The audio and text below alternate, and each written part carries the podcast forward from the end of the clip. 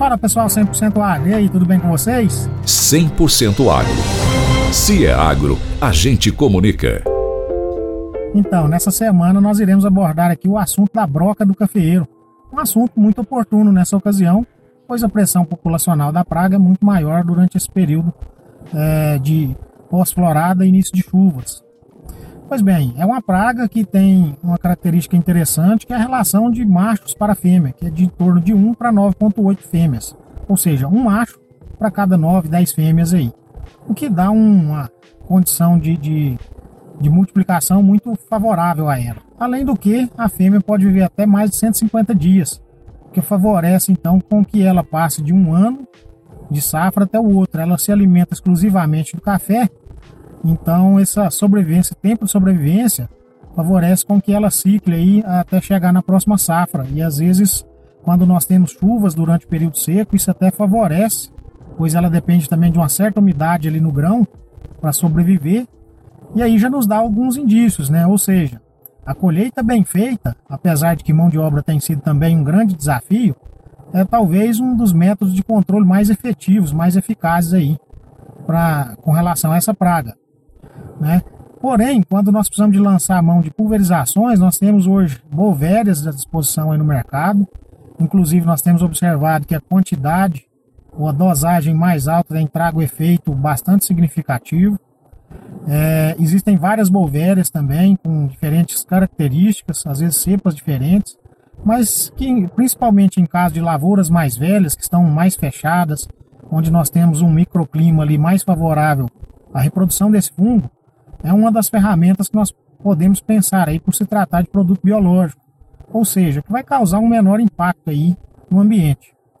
A partir daí, nós temos hoje também disponíveis novas moléculas. Né? Em 2013, o endosulfan foi banido e, de certa forma, nos trouxe bastante benefício no entendimento de como controlar essa praga, porque a dinâmica de controle dela aumentou muito, esse produto ele era muito agressivo e dentro de poucas horas o, o inseto já estava morto, mas causava um impacto muito gigante aí, muito grande em relação a, ao ambiente.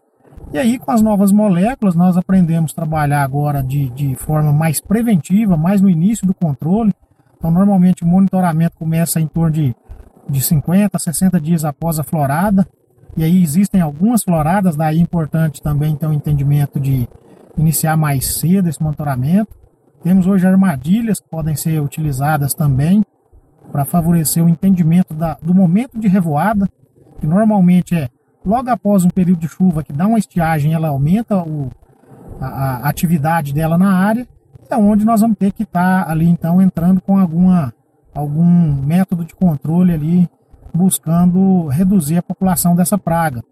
E aí dentro das moléculas de químicos, nós temos também moléculas mais novas, né, que causam menos impacto, várias aí no mercado disponíveis. Umas que têm efeito mais de choque, outras mais de residual, mas o mais importante em ambas aí é a hora de entrada. Nós hoje nós temos que entrar mais cedo com esses produtos, de forma mais preventiva. A grande maioria deles aí vai é, agir de uma forma é, mais demorada até, então a gente não consegue observar a morte da, dos insetos, também é um, um detalhe importante, mas porém que ele já é, é, para de alimentar, já diminui a alimentação ali é, logo após essa aplicação. Então, às vezes, a expectativa que é gerada de ver a morte do inseto, como nós vimos, não, não existe mais. Pelo menos não naquela mesma intensidade. O que não quer dizer que o produto esteja funcionando. Mas o mais importante é sempre estar monitorando as lavouras, ranqueando as lavouras na forma mais adequada, até mesmo porque essa praga ela normalmente ataca em reboleiras, e aí um ponto importante que nesse ano não houve em algumas das regiões é, volumes de chuva no período seco, que favorece a multiplicação dela, além dessas ondas de calor também que aconteceram. Então, provavelmente, em algumas das fazendas esse ano nós podemos ter uma pressão um pouco menor, em outras onde houveram chuvas aí durante esse período seco, provavelmente ela pode vir até num, numa pressão um pouco maior. Daí a importância desse monitoramento ser feito constante semanalmente nós irmos nas armadilhas, fazer a contagem e a partir disso aí, desses dados, nós tomarmos a melhor decisão de iniciarmos com controle aí, seja via biológico ou seja até mesmo no químico quando necessário. Sempre priorizando isso.